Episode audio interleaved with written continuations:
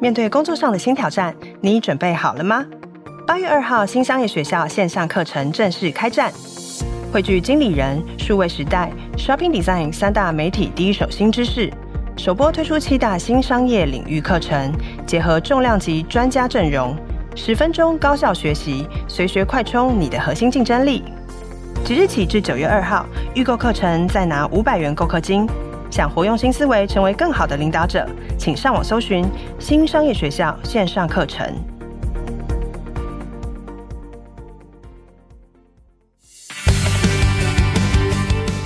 走进采访现场，跟你聊工作、谈管理，和现在的你一起想象未来。我是经理人月刊总编辑齐立文，欢迎收听经理人 Podcast。听众朋友好，欢迎来到经理人 Podcast，我是经理人总编辑齐立文。今天邀请到的来宾，让我的内心诚惶诚恐哦，因为今天采访的对象是我常年教我，然后带我的老板，也是经理人月刊的创办人何飞鹏。那我们先请何先跟听众朋友打个招呼。各位听众们，大家好，我是何飞鹏。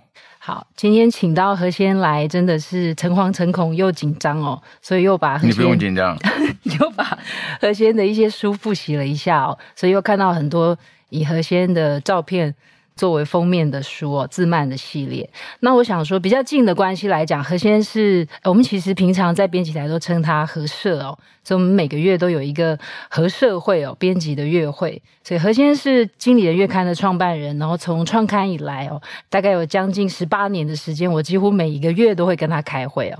所以从何社身上有十八年了，啊，这么久了，很久了，很久。二零零四年十二月创刊。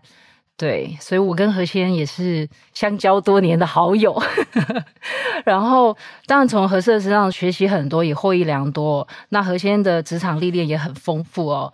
他也参与了好几十本媒体的创刊哦。那我想很多人更熟悉何先每个月在商业周刊的专栏哦，所以何先也是商业周刊的创办人。那他如今是台湾最大的出版集团城邦出版的首席执行长。那我想也有，也许更多的听众朋友或读者朋友是透过畅销书自漫系列认识何先生哦。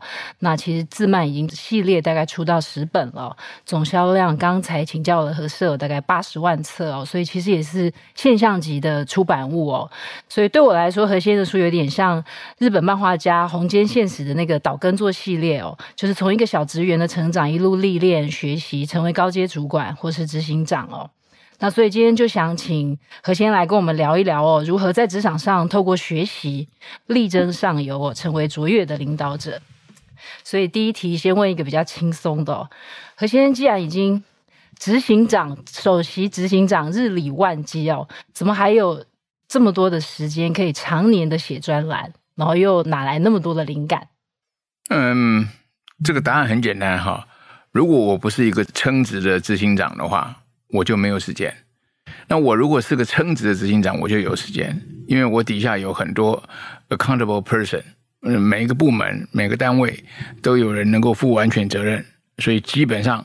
我所有的工作都下放给他们，所以基本上我的事情其实变得很少。那在这样状况之下，我当然就有时间。嗯，所以可以换一个角度讲，就是执行长做的很称职的话，其实是很轻松的。哎，某个程度可以这样讲了，哎。何先生在书里面有写过，就是说，呃，工作的时候像蚂蚁，生活的时候像蝴蝶哦。所以现在大致上可以做到这样的境界了吗？还是工作也像蝴蝶了？嗯，现在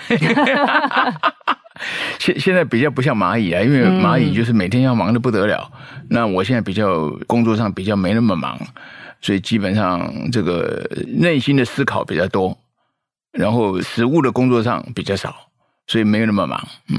好，那接下来想请教何社，就是说，其实，在书里面哦，提供读者很多的建议。我想，这么多的书，这么多的文章，那你自己遇到问题的时候，你是怎么找答案？因为其实书里面都有很明确的流程、步骤、建议哦。那你自己怎么养成这一套，就是想问题、找答案的过程？嗯，遇到问题很简单，就是。第一个步骤就是要拆解问题，因为问题可能可以很大，也可以很小。那很小的话，你就很容易去看清楚这个问题的来龙去脉，然后就从里面可以找到问题。可是问题如果很复杂，那你就要先拆解。把这个大的问题拆解成比较小的问题，然后从小的问题去这个去寻找答案下手，那一步一步往下走，那就会找到相关的这个答案。可是你自己是怎么学管理、学领导的？就是说，因为像您创办《经理人月刊》，是觉得想要大家就是出外找商机，在家学管理。其实创办《经理人月刊》也一个蛮大的。动机就是说，其实很多的工作者或是上班族，其实需要提升自己的管理或是领导技能。那您自己就是说，我们提供一个刊物让读者学习。那您自己是一路大概怎么学领导、学管理？嗯，我自己学管理的过程哈，严格讲就是完全是自学的。第一个，完全自学。完全没有去说受过任何严谨的训练或是正规的训练，从来没有。那这是第一个。第二个是什么？第二个就是我是在犯错中学习。当我处理任何一件事情，然后我觉得这件事情 somehow 嗯不太对，那不太对的话，我就会去思想说怎么样做会对，然后呢去找寻这个对的答案，然后去思考，然后把这样这个对的答案变成一个我可以据遵循的工作方法。那最后就是在不断的这个犯错中，然后不断的事误中，我就会得到这个正确的方法。这个是我学习的过程。嗯，那何先就是你会，比方说像我们做经理的月刊，是希望大家读杂志啊，就是阅读啊，或是读商管书。那你自己会是有这样子，就比方说是会阅读，或是其他的管道学习？嗯，阅读也是我非常重要的学习哈。阅读分成两种，一种叫不定向学习，不定向阅读，就是你随机看任何的书，然后有什么书就读什么书，这是随机看的哈。那随机看就是增广你的基本的常识跟知识。那另外一种叫做定向阅读，就是你现在心心中有个问题。啊，你不会带人，然后就去找一本呃教你怎么样带人的书来看看，那这就是定向学习。所以读书有两种方法，叫做随机学习跟定向学习。那这是我读书的这个方法。嗯嗯，何社大概三十四岁创业当老板哦，所以就是说，我觉得很多人是，比方说我我是透过学习，慢慢的我。在里面，呃，成为一个好的管理者或是工作者，或者是说您刚刚提到的，就是说我是在犯错里面有新的体悟，然后不断提升或是自我修炼。但是，呃，你在三十四岁创业当老板的时候，就是有一点点像是，呃，三十四岁就变成 CEO 或是变成老板。那这个对，那这个会是，比方说，也像现在很多年轻创业家一样，他们可能创了一个公司，他直接就变成 CEO。那跟我们在职场上面不断历练起来的 CEO，他本质上会有什么差别？嗯，差别是这样讲哈，就是职场里面起来的 CEO 的话，通常就是他已经有个继承的舞台，然后公司雇佣你，然后去演那个角色。然后去扮演那个执行长啊，扮演那个经理啊，扮演那个管理者的角色。所以职场生涯 CEO 都是有一个继承的舞台，然后你可以去在舞台上演你该演的这个角色。那创业的 CEO 是没有的，创业是通常要不然公司就很小，要不然公司就是什么制度都没有。那你要从头开始，你要自己要扮演执行长，要扮演 CFO，要扮演 COO，要扮演这个这个所有 O 你都要扮演，然后最后才能慢慢找到这个相关人来配合你。那基本上这是两个完全不一样的这个过程跟角色。嗯，那何社你自己，比方说我自己创业当 CEO，那你会觉得说，就是这个有一点点天生的嘛？因为很多创业其实也不一定会成功。那我可以。成为一个成功的 CEO，跟好像最后创业不是那么成功，这个是一个天生的能力吗？还是说有没有那个就是犯错中学习的能力？嗯，这是我一一再强调的哈。啊，呃，再厉害的 CEO 都是要在犯错中学习。那你一定是不断的犯错，不断的试误，然后这个不断的思考，不断的找答案，最后你找到答案，然后最后你学会所有的事情。嗯、呃，犯错是这样讲的哈。我我觉得，嗯、呃。人是不可能不犯错的啦。哦，那也许这样讲好了。这个人生如果有一百个错你需要犯的话，那你就一个个犯，犯到第一百个，你就犯完了。你等于所有错都犯完了，你就可以不用再犯了。所以基本上是这个逻辑，是多犯一个错就是少一个啊、哦。那当然可能人的一生可能不是一百个了，可能是一万个。哦，这个一万个这个数字可能比较精确一点，因为每天你都会有各式各样的错误等待你去犯了，所以基本上犯错就是要去思考、去学习，然后去校正，那最后你就会慢慢得到答案。嗯，我记得，因为我在何先身边工作了一段时间，我记得他也蛮常提到的，就是说其实犯错没有关系，但是其实不二过也是很重要的一个修炼，就是可以在里面。再得到新的经验或是教训，这件事情是非常非常重要的哈。因为如果你会重复犯一样的错的话，你的麻烦就大了。因为你的受的伤害就不只是一次，你会不断的犯同样的这个错误，那你受的伤害就会越来越大。那不二过这件事情，就是你犯了一个错之后，你立即检讨，我为什么会犯这样的错？那怎么样可以不犯错？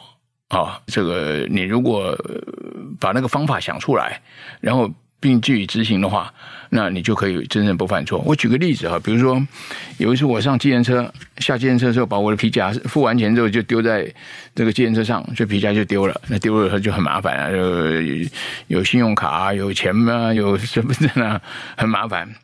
那我就现在想，我说我怎么会犯这么低级的错误？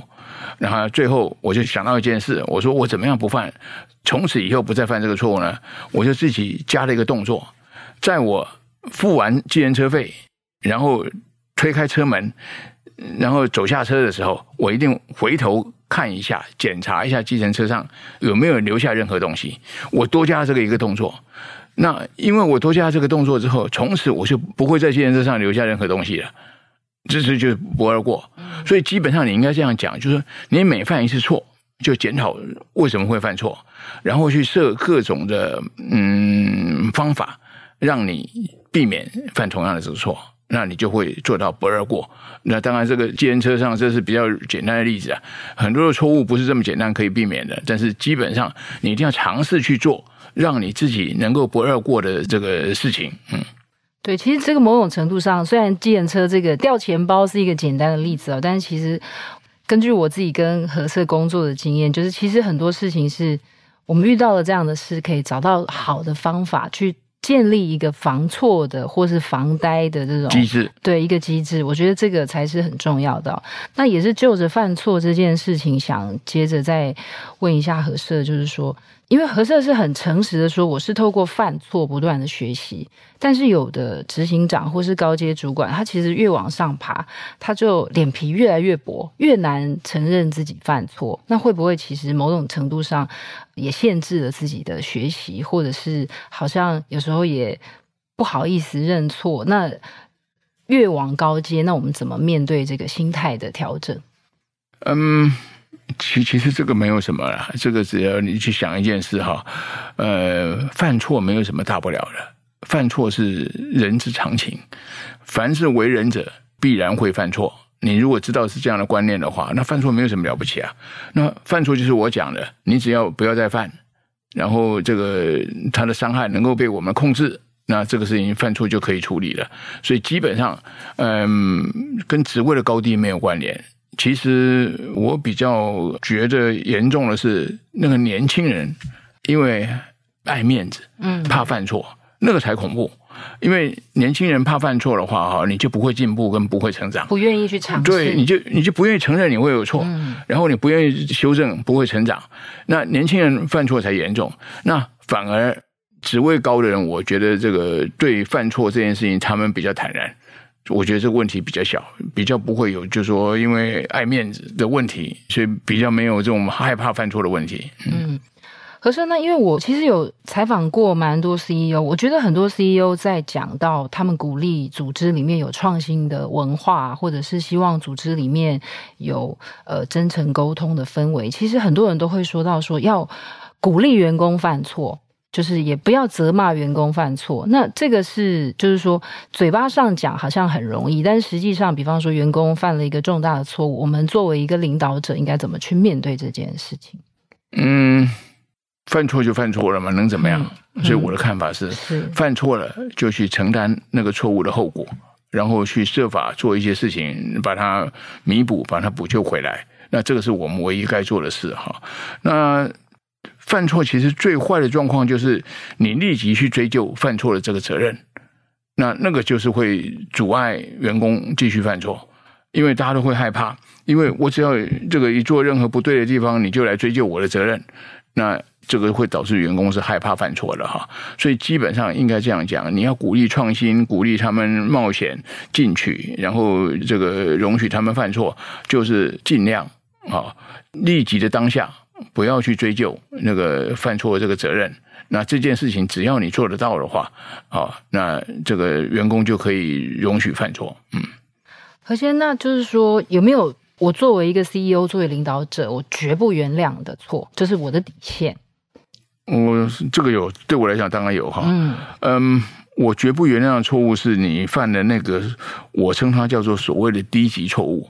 嗯，你犯了低级错误，我绝不原谅，因为那个是你明知道而且是可知道、可避免的，然后你却会因为你自己的疏忽，因为你的不在意，因为你的不小心，然后而犯那个错。那这个是严格讲，对我来讲，我觉得只要有人犯这种低级错误，那他的下场就是拖出去斩了。嗯，好，就就这个意思，你不应该是有是这样的这个问题的嘛？嗯，那会不会有时候低级错误看似也是小错，就是说好像只是可能这次我漏看了一个小东西，跟好像有一些更底线的，比方说像是诚信或是什么，这边的差异会是什么？呃，不，低级错误哈是绝对不能原谅的哈，你低级错误没有小错的问题，嗯，因为你会犯小错，就会聚铁九州铸成大错。就会不断的，然后扩大你的不小心。你如果因为有个事情很小，错误很小，你不小心，你就会慢慢对所有事情都不在意，然后变成会犯很大的这个错误，所以那个错误就会越来越严重。所以错误不论大小，绝这个低级错误绝对不能原谅，这是非常重要的一件事。嗯，是。那何社，我想说，就是您自己因为做过记者啊。身边也有很多大老板的朋友，然后自己其实也这么多年来观察过非常多的上班族，或是工作者，或是高阶主管哦。就是说，你觉得整体而言，我们要作为一个比较是优秀，或者是说值得大家追随的一个高阶主管或是领导者，你觉得普遍大概他们具备什么样的特质？嗯，好的领导者哈，我认为有五个特质。嗯，第一个特质是这个让人家尊敬的品格。你第一个要有好的品格，因为好的品格才值得人去追随，这是第一个。第二个是什么？第二个是你要接触一个让大家能够产生共识的价值观。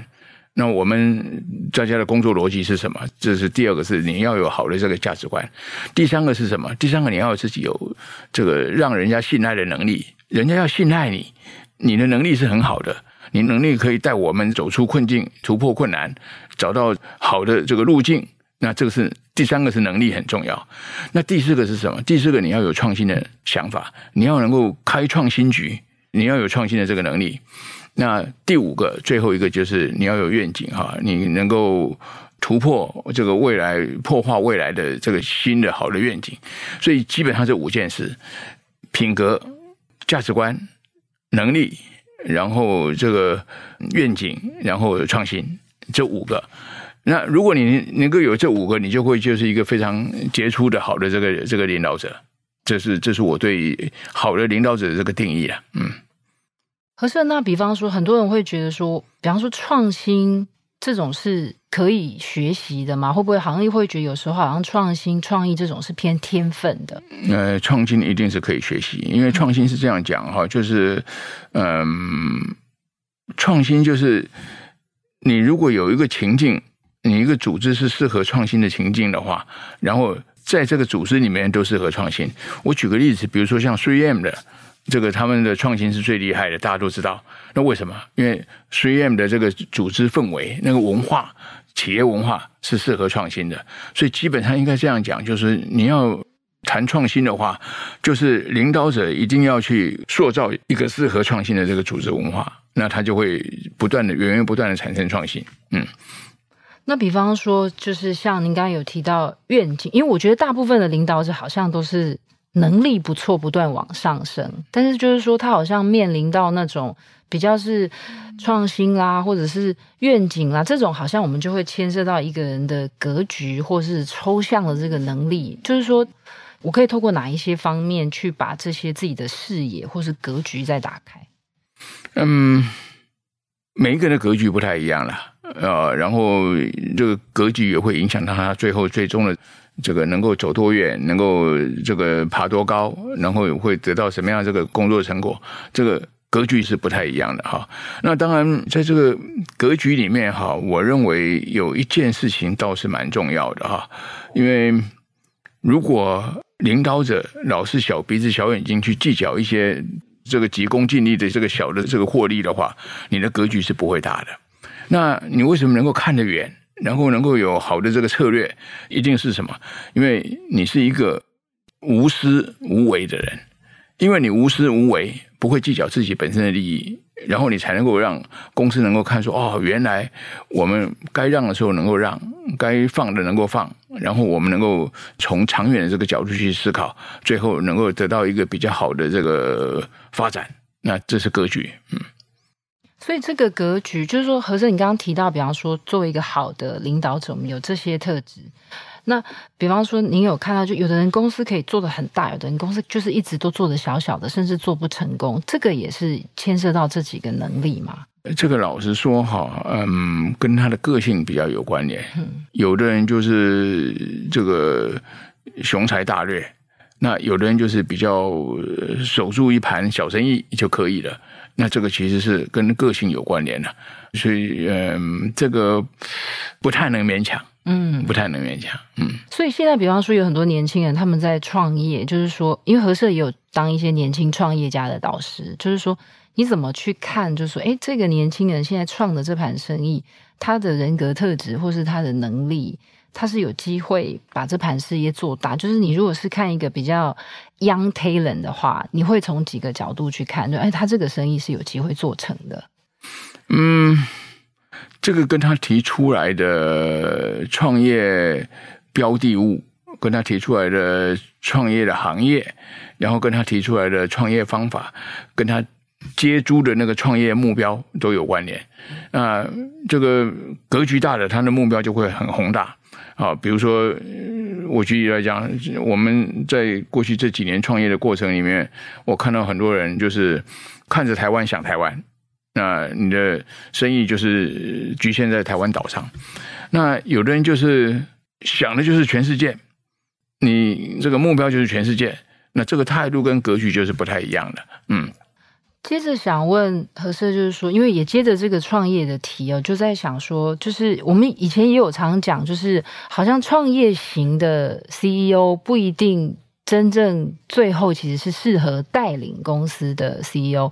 何社在书里面也有提到过，就是说有的创业家他可能只是创新很厉害，但是他不见得是一个好的经营者。所以这两个会是，就是说我们的。创新的长才跟经营的长才是不是其实本质上不同，还是说其实有时候是可以结合在一起的？嗯，最好是创业家你要有这个创新的长才，也要有经营的长才，最好是两个结合为一，这样是最理想的。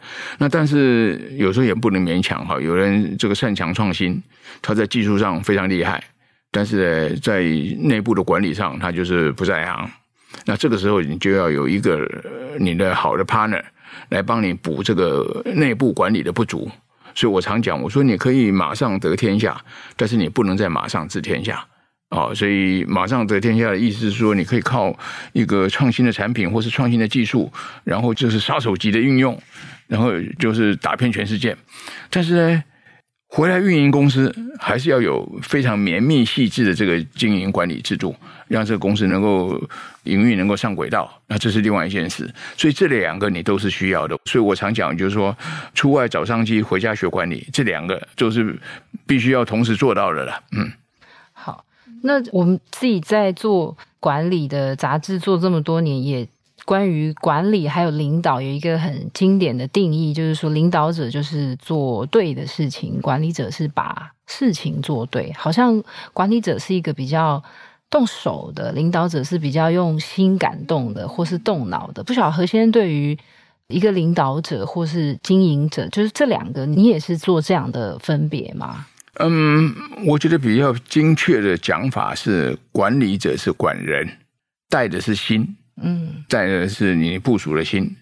然后管理者是什么？是管事，你要把事情做完成，管事。然后带的是什么？带的是部署的身体。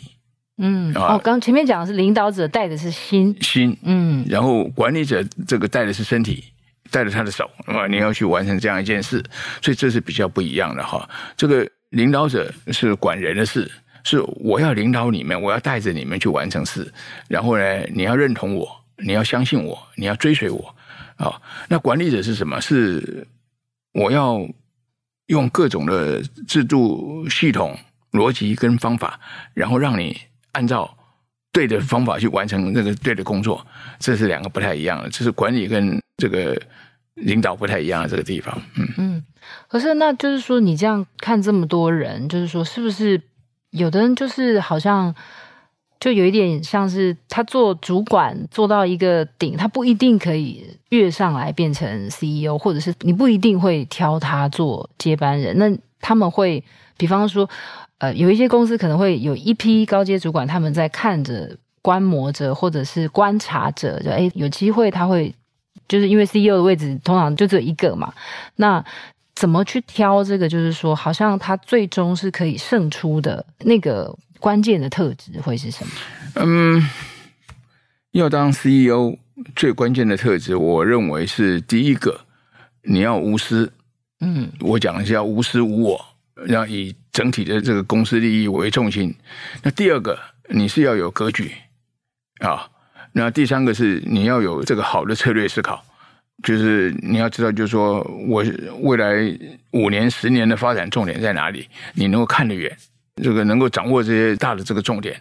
那有这几个特质，他才有机会变成这个 CEO。否则的话，你就只能当个小经理或是这个高管啊，就这样子。嗯，所以。就是有一些大老板常说，我阅人无数，我一看就知道这个人是不是个人才。所以何塞大概也是用这样子的标准在看。嗯，我不敢讲说我 我一看就知道是不是火眼金睛。呃，我不敢这样讲，但是我觉得有一些感觉，嗯，可以有这样的感觉的。嗯，那我们要怎么样？就是说，因为人就是很难很难不有私心，可不可以请何塞再说明一下，就是无私无我这件事情？因为您也到工作上一个境界，这个事情是大概怎么样？我们可以做到？每个人都会有私心的哈。那当自己的利益这个跟整体的利益，或是跟别人的利益产生冲突的时候，那每个人都会以自己的利益为第一优先。那我讲的无私无我的意思，就是你要有一个比较公平公正的看法，就是说你要能够站在中间，因为。很多事情是这样讲哈，就是这个你拿多了，就别人一定拿少了，这是不可避免的。OK，那你要想说，当我如果拿多的话，别人能不能接受？如果不能接受，你就应该就是说你自己要自我节制，你不要拿那么多。那这个就是所谓的接近于无私啊啊，你还是有私，但是你会想就是说我怎么样做？才是别人能够吞得下去、能够接受得了的事情。那同样道理，就是当组织的利益跟个人的利益冲突的时候，你就会想，就是说，你不能只想个人的利益。OK，你还是要想这个组织有它的这个逻辑跟它的这个利益，你要替组织去想。嗯。所以在经营上也是这样，因为这几年好像蛮常听到，就是说，其实让利让利，就是说，这个好像在个人修炼上，或者在事业经营上，也是都是贯通的道理。是是、嗯。好，何先生在书里面有提到，就是有一本叫《CEO 彻夜未眠》哦，就是想说，何先生做主管、做老板这么久。到哪一些事情，就是真真正正让你彻夜未眠？现在有没有想一个印象比较深刻的，觉得很痛苦的事情？嗯，困扰我彻夜未眠最多的事情就是，如果我的公司长期亏损，无法逆转，嗯，那这是最大的问题，这是最大的问题。嗯，每年赔几千万，然后这个赔到你这个所有钱都没有了，然后每天要跑三点半，你能不彻夜未眠吗？那这件事情是最常困扰我的事情。那这种事情是不断的出现啊。当我要做一些创新的这个生意的时候，刚开始的阶段都会有这种类似的这个问题。我常讲，我就说我创那么多事业哈，大部分比较厉害的事业都需要经过所谓的七年到八年的。这个魔咒都要亏七年或者是亏八年，那当我亏完七年八年的时候，我就有机会那么逆转。那这个是七年或八年的魔咒。那你可以想想看，在那七年跟八年之间，我就几乎就是每天就是要彻夜未眠了，因为你痛苦不堪，不知道怎么办好。嗯，那这个需要它是一种心理素质嘛？因为其实常年处在一个亏损的状态，其实人身心都会不舒服哎，所以。这个是一个怎么样的心理素质？相信一定会成功。这个没有什么心理素质啊！你讲实在话哈，你如果过不去，你就不在了。真的。那我是因为走过去了，所以我现在还在这里跟你讲话。每个人都有可能走不过去的时候啊，是都有可能啊。哎，所以他其实成败都是可能五十五十，就是几率的问题。对，对。嗯，所以就是说。就是在您的职业生涯里面有觉得说，算了，我放弃好了，有过这样的念头吗？嗯，有过几次。嗯，所以就真的放弃了？没有放弃。那那你又不不一定会成功，那你又不放弃？嗯，不是，你有时候在你想不开的时候，你会想说，那我放弃算了，我就不要玩了。但是呢，当你继续再冷静下来，你就知道说。呃，举例来讲，有时候有时候我的不放弃是被逼的啦。举例来讲，像我办《商业周刊》那段时间，那个时候台湾还有支票退票还有刑责，所以我只要放弃，我就会变成经济犯罪通缉犯，哦、所以就不能放弃啊，所以只好继续撑着啊。那这就是我是被那条刑责逼的哦，所以不能放弃。啊！但是后来那个刑责没有了，很多事情就是你你就是要被你自己内心的这个想法逼着，你才能继续往下走啊。嗯，好，接着想问何摄，就是说，其实刚刚我们有提到，就是说，其实经营很重要，领导很重要。那何摄在书里面也提到，就是说，其实一个 CEO 要关照的面向是方方面面哦，他可能要也要自己也要懂得做生意哦，也要建团队，然后做领导，要找人才。那当然有一些书，当然会讲的，就是说啊，CEO 最后要播最多的时间是给找人才这件事情。不晓得何社在觉得说，在做一个 CEO，在他的日常工作里面，他这个排序要怎么排？那你也是觉得说，找人才是最优先要务吗？嗯，找人才当然是优先要务，尤其当你还没有足够的好的人才的时候，你一定要先找到好的人才。嗯，哦。那现在对我来讲，如果以我现在这个状况来讲的话，找人才就不是最重要的事了，因为我底下所有的部门都有所谓的，我刚刚讲了，都有所谓的 accountable person，就是能够负完全责任的这些二把手或是我的这些主管，那他们都已经有了，人才对我来讲就不是那么重要的事了。那可是呢，如果又有一个单位人又离开了，又缺一个人才，那那个时候对我来讲是重要。但是呢，我现在来讲。人才对我来讲不是 first priority，因为我不缺，因为不缺，所以不是最优先的这个考虑。但是我不能不去注意，我还是每天在瞪着眼看市场上有些什么好的人才。好的人才，我们还是要能够就是说哦，嗯，我常讲就是说哈，这个关键职位要超前部署。这是我写过的一篇文章，因为我有一个单位非常重要，然后那个单位这个规格也很大，也对我来讲很重要。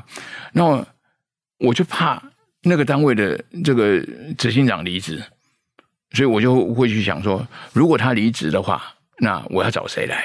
所以我就在市场上会不断的看，然后哎，我就看到有一位，就觉得这个人不错。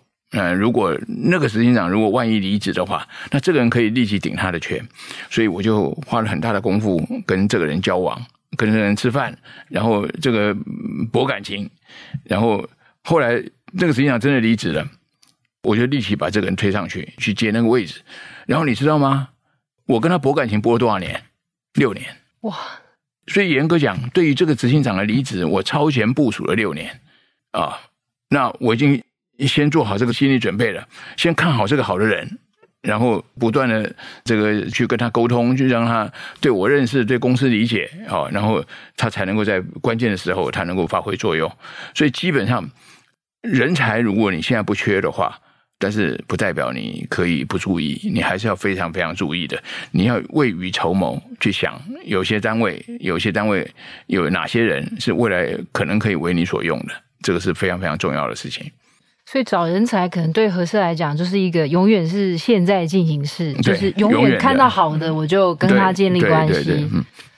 那接下来，我觉得我在书里面看见一个，因为我自己也是一个小小的主管哦，我就觉得里面有一个文章，我看了也特别羡慕，就是说，也像有一点像刚刚何社讲的，就是。我现在不缺好人才，我底下都是一把手。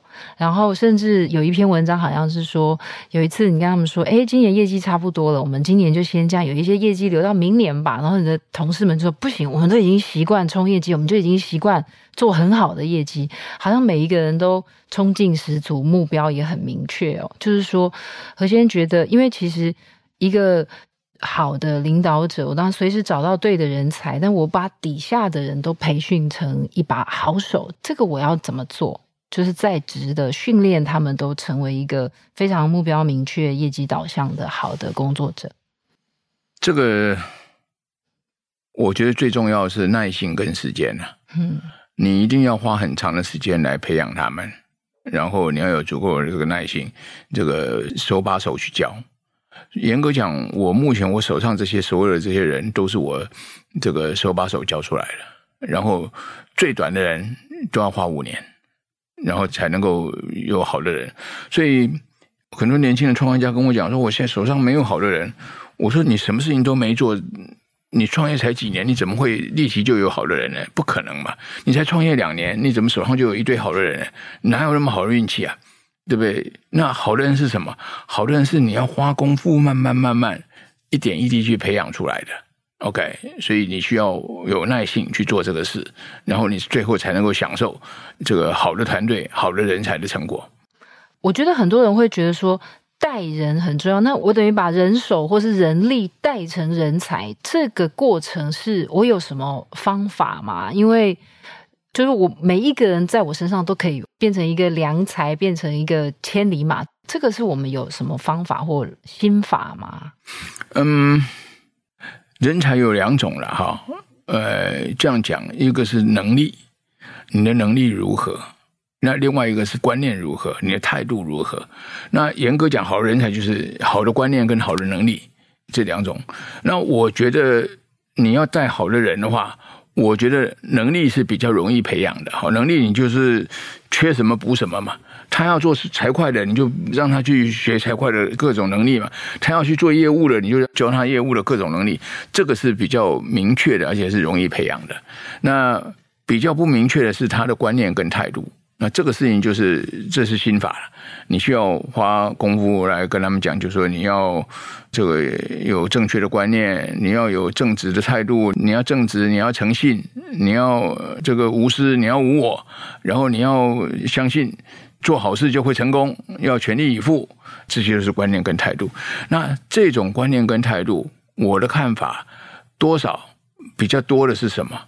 是上位者的身教。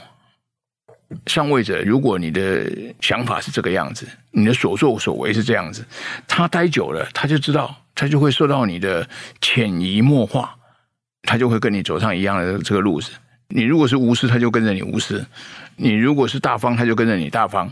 那你如果是这个绝不放弃，这个有二枚腰的韧性，他就会跟着你有二枚腰，他就看到你哦，原来在这个时候你要坚持得住，你要挺得住。他会学你，那主要是这这两件事情，能力比较不需要你去关照，能力他比较容易缺什么补什么，但是呢，你的观念跟态度，那这件事情是你要花多功夫去去深教的。嗯，接下来想帮读者朋友问，因为我很常听何社讲，就关于建团队这件事情，他其实有一个自己的核心团队，然后外围团队，就是说，我觉得核心好像有一个有一个比例，或是有一个公式，就是说我建一个团队里面可能有为我所用的核心成员，然后这个有没有一些建一个好的经营管理团队的一些方法或是建议？嗯。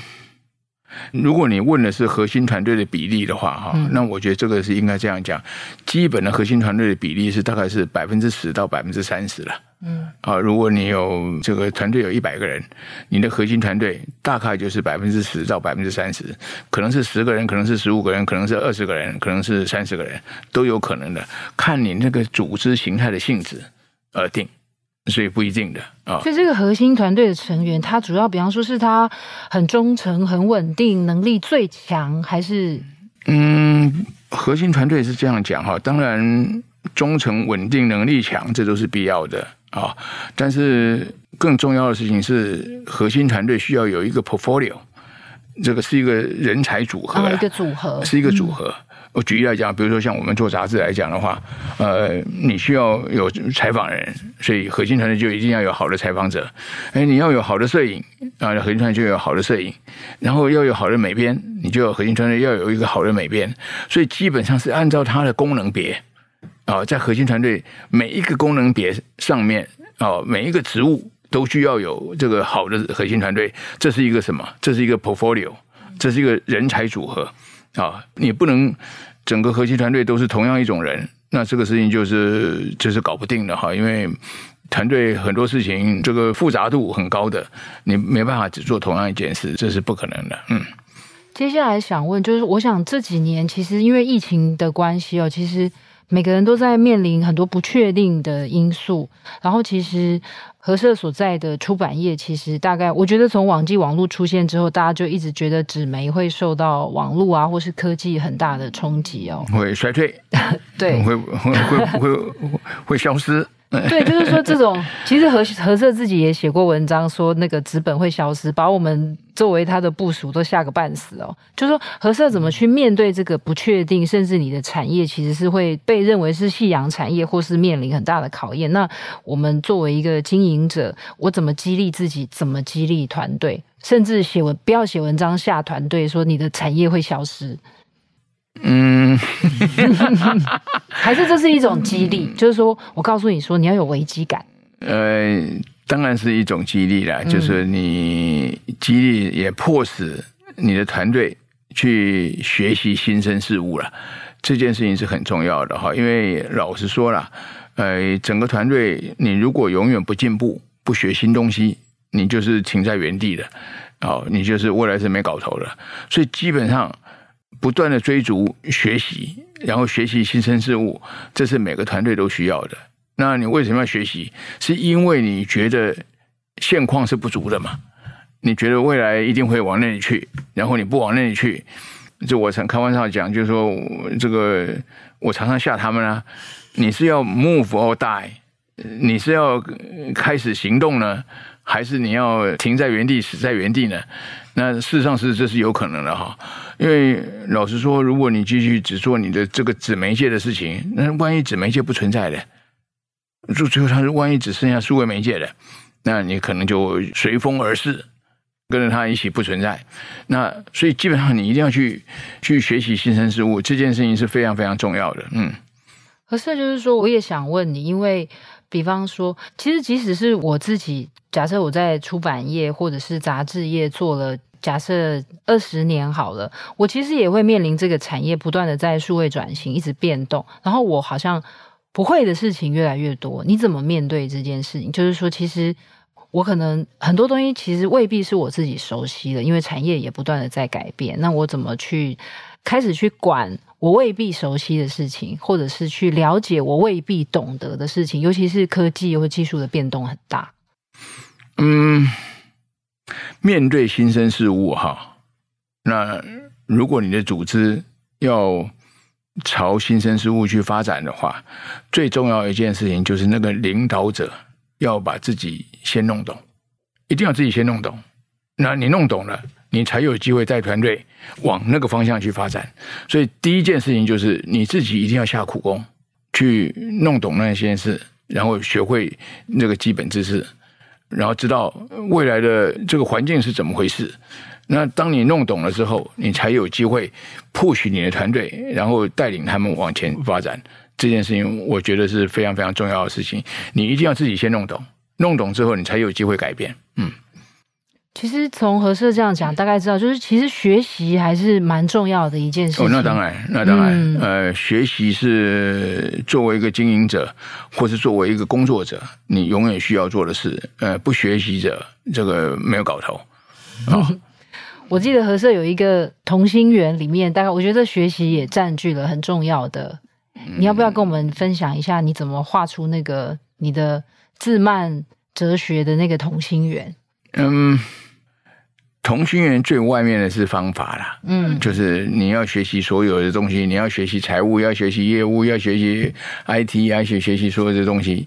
那让你学会这些方法，最重要的事情就是学习，因为没有人说你的能力是你现在很厉害，永远就很厉害，没有这回事。你现在很厉害，你可能三年之后就不厉害，你可能这个招式用老。呃，你就要学习新的这个东西，所以学习是非常非常重要的事。学习是你对于任何新的技能、新的技术、新的嗯领域啊，你都要去学习。这是那个同心圆最外面的那一块，嗯，最核心的是那个诚信。对，这个就是嗯，诚信严格讲就是这个你的观念、态度、品格了。啊，因为你有诚信，那我认为这个事才是大家能够跟你一起往来、一起工作、一起这个做事情。人为什么会相信你？为什么要跟你一起工作、一起做事、一起合伙做生意？因为你是一个可信赖的人。那诚信就是非常非常重要。因为你诚信，因为你正直，所以就是同心圆的最内部的那个圆就是诚信。嗯。是，其实我觉得透过今天的采访，大家应该可以了解我刚刚讲的那个何先的那个同心圆，其实是他在自慢系列哦，他有一套他自己经过了多年的会诊，其实整理出了一套自慢的人生哲学哦。那其实总共就是我帮他算过了，就是总共有四层哦，然后就是每一层里面又有各个不同的价值。这个我这个我觉得倒是可以补充一下了哈，嗯、这个。这个同心圆的第三层哈，嗯，是人我关系，嗯，就是因为你作为一个人，你在社会上你会有跟所有人的互动，你可能是你的同事，可能是你的客户，可能是你的朋友，可能是你的合伙人，可能是你的竞争对手啊。那这些是什么？这些就是你一定要跟这些人互动，然后在互动的时候哈，就就是我有八个字是在谈这个人我关系的互动了哈，就是。为人厚道，要处事精明啊！为人厚道就是今天跟别人谈到，就你刚刚有提到让利这件事，就是你今天要有一定的厚道来看这个事，你不能凡事以你自己为第一优先，都要拿足拿满，那这个就是对别人就不厚道。所以你应该对别人要有一定的这个程度，这个放手。所以这是人我关系，就是要为人厚道。啊，然后处事精明，处事精明是谈的是后面这个方法那一段。呃，你今天做任何事，你就要非常非常精明啊。那这是人我关系里面非常非常重要的一部分。嗯，好，今天很谢谢何先来参加我第一次的专访，所以我自己也非常的有一点紧张，但是又有一点高兴哦，就是觉得可以跟何先生再进一步请教怎么做好一个好的管理者。那我自己在。